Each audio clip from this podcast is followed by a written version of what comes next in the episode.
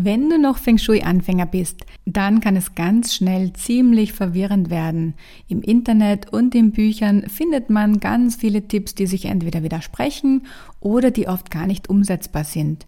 Denn wer kann schon sein Bad verlegen oder Wände versetzen, wenn man nicht gerade neu baut oder renoviert? Aber wenn du die Energie in deinem Zuhause verbessern möchtest, musst du nicht gleich deine ganze Einrichtung rausschmeißen, sondern kannst auch mit kleinen Änderungen wie die Möbel richtig zu positionieren oder die richtigen Farben und Materialien zu verwenden so einiges tun, um dein Zuhause energetisch zu verbessern. Daher habe ich dir in dieser Podcast-Folge vier einfache Feng Shui-Tipps mitgebracht, die du sofort umsetzen kannst, wenn du Feng Shui-Anfänger bist. Ganz viel Spaß dabei! Hallo und herzlich willkommen zu Feng Shui Soul Rooms, der Feng Shui Podcast, der dir dabei hilft, dir ein richtiges Wohlfühl zu Hause zu schaffen. Denn wenn du deine Einrichtung bewusst gestaltest, kannst du positive Energie in dein Zuhause bringen. Du und deine Familie, ihr fühlt euch wohl und ihr könnt euch erholen. Du kannst dir sogar eure sehnlichsten Wünsche über eure Räume manifestieren, um das Leben zu leben, von dem du schon immer geträumt hast. Ich bin Eva Dietze, dein Host und es wird Zeit, nicht nur deinem Zuhause, sondern deinem ganzen Leben einen Energieboost zu geben. Ich kann mich noch sehr gut erinnern, wie ich mich gefühlt habe, als ich mit Feng Shui gestartet habe. Ich war total verwirrt, vor allem weil es mich sehr verunsichert hat, was man laut Feng Shui alles auf keinen Fall tun sollte oder wie viel Unglück dir dein Zuhause bringt, wenn es nicht nach Feng Shui ausgerichtet ist. Ganz ehrlich, das ist einfach Angstmache-Marketing. Ich habe mich in den letzten Jahren neben mehreren Feng Shui-Ausbildungen auch durch unzählige, auch internationale Feng Shui-Bücher gearbeitet. Es gibt viele verschiedene Ausprägungen und Ansätze im Feng Shui und ich glaube, das Wichtigste ist, dass du auf dein Bauchgefühl hörst. Wenn sich etwas für dich seltsam anhört und eigentlich dir auch gar nicht gefällt, dann würde ich es niemals umsetzen.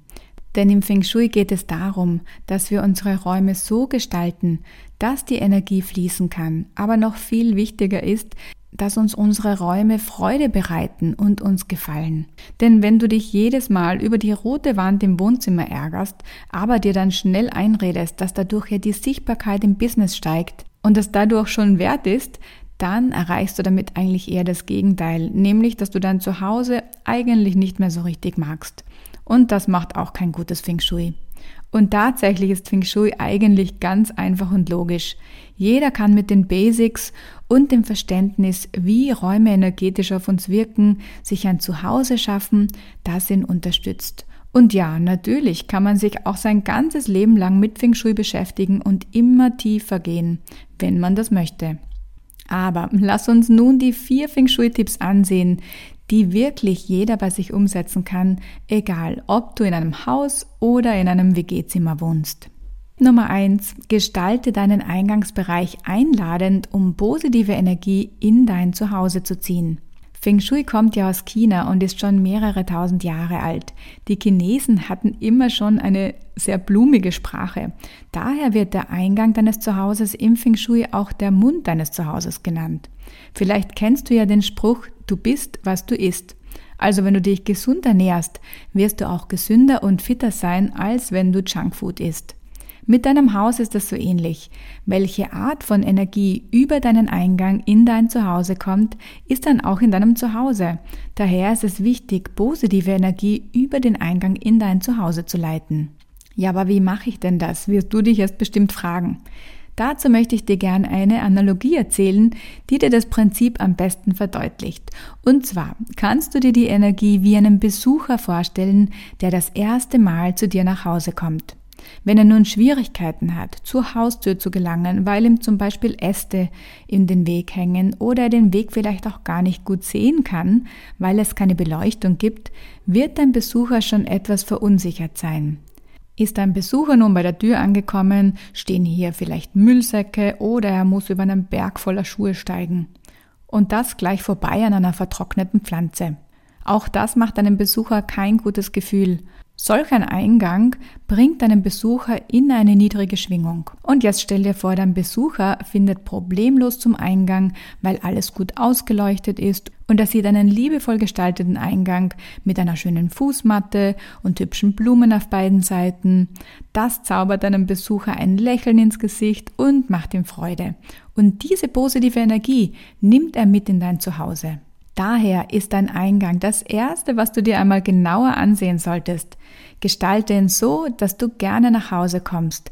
Wenn du eine Wohnung hast, bist du natürlich gestalterisch ein bisschen eingeschränkt. Das ist aber überhaupt kein Problem. Sorge vor allem dafür, dass es sauber ist und dass du eine schöne Fußmatte hast und vielleicht könntest du ja einen schönen jahreszeitlichen Türkranz an deine Türe hängen. Tipp Nummer zwei: Miste eine Woche lang jeden Tag für 20 Minuten aus, um die Energie wieder in Schwung zu bringen. Dieser Tipp wird der absolute Gamechanger sein, das kann ich dir versichern, denn nichts blockiert die Energie mehr in unserem Zuhause als Gerümpel. Meistens haben wir einfach viel zu viele Dinge. Daher trenne dich am besten von allem, was ihr als Familie nicht mehr braucht oder euch vielleicht sogar negative Gefühle bereitet. Und wenn wir zum Beispiel unseren Schrank vollgestopft haben mit Klamotten, die wir doch nicht tragen, weil wir einfach zu viel von ihnen haben, dann kann die Energie nicht mehr fließen, weil die Dinge einfach nicht bewegt, also genutzt werden. Und sobald du reduzierst, wirst du dich plötzlich leicht fühlen und voller Energie, die dann endlich wieder fließen kann. Trenne dich unbedingt auch von Dingen, die dir negative Gefühle bereiten.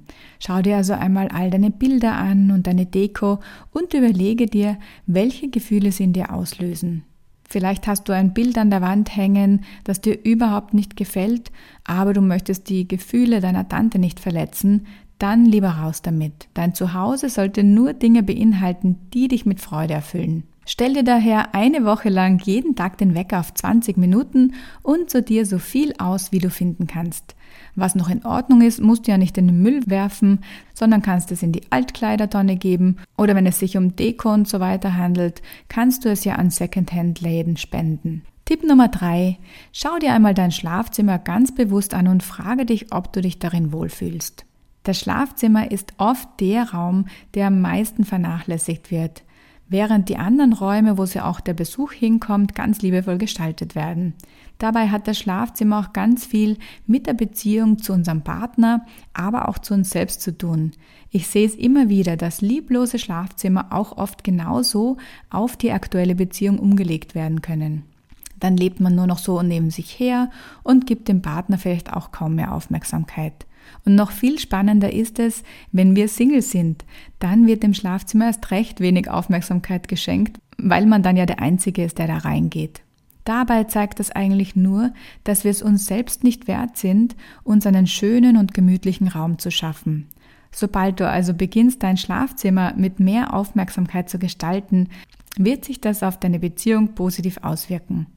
Achte darauf, dass du dir einen Ort der Ruhe schaffst, in dem du grelle Farben und unruhige Gestaltung vermeidest und unterschiedliche Textilien wie Teppiche, Kissen und Vorhänge einsetzt, um für Gemütlichkeit zu sorgen. In meinem Online-Kurs fürs Schlafzimmer lernst du alle Basics, die du brauchst, um dein Schlafzimmer nach Feng Shui auszurichten. Den Link habe ich dir in die Podcast-Beschreibung gegeben oder du findest ihn auch unter evatizia.at slash Schlafzimmer. Und Tipp Nummer 4, bring Pflanzen in dein Zuhause für vitale Energie. Pflanzen sind im Feng Shui deshalb so wichtig, weil sie ein Stückchen Natur in dein Zuhause bringen. Sie sorgen für vitale und lebendige Energie und bringen Räume, die irgendwie leblos und fahl wirken, wieder in Schwung.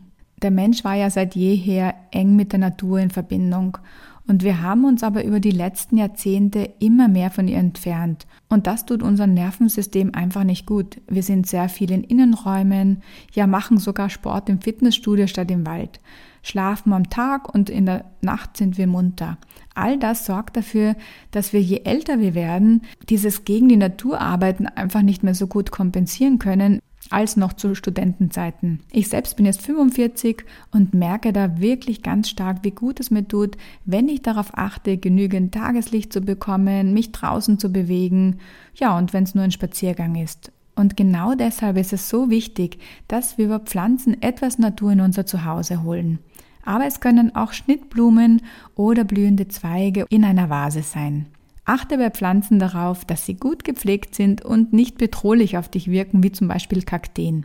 Am besten sind Pflanzen mit runden Blättern, aber zu Pflanzen werde ich auf alle Fälle mal eine eigene Podcast-Folge machen. Das waren die vier Tipps, die du ganz einfach bei dir zu Hause anwenden kannst, um die Energie in deinem Zuhause zu verbessern.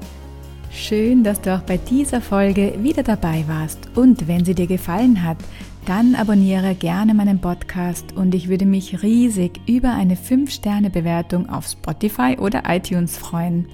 Du würdest gerne wissen, wie Feng Shui dein Zuhause bereits ist? Dafür habe ich einen Test für dich erstellt. Lade ihn dir sehr gerne um 0 Euro unter evatize.at slash Test herunter oder besuche mich auf Instagram unter fengshui.eva. Bis zur nächsten Folge.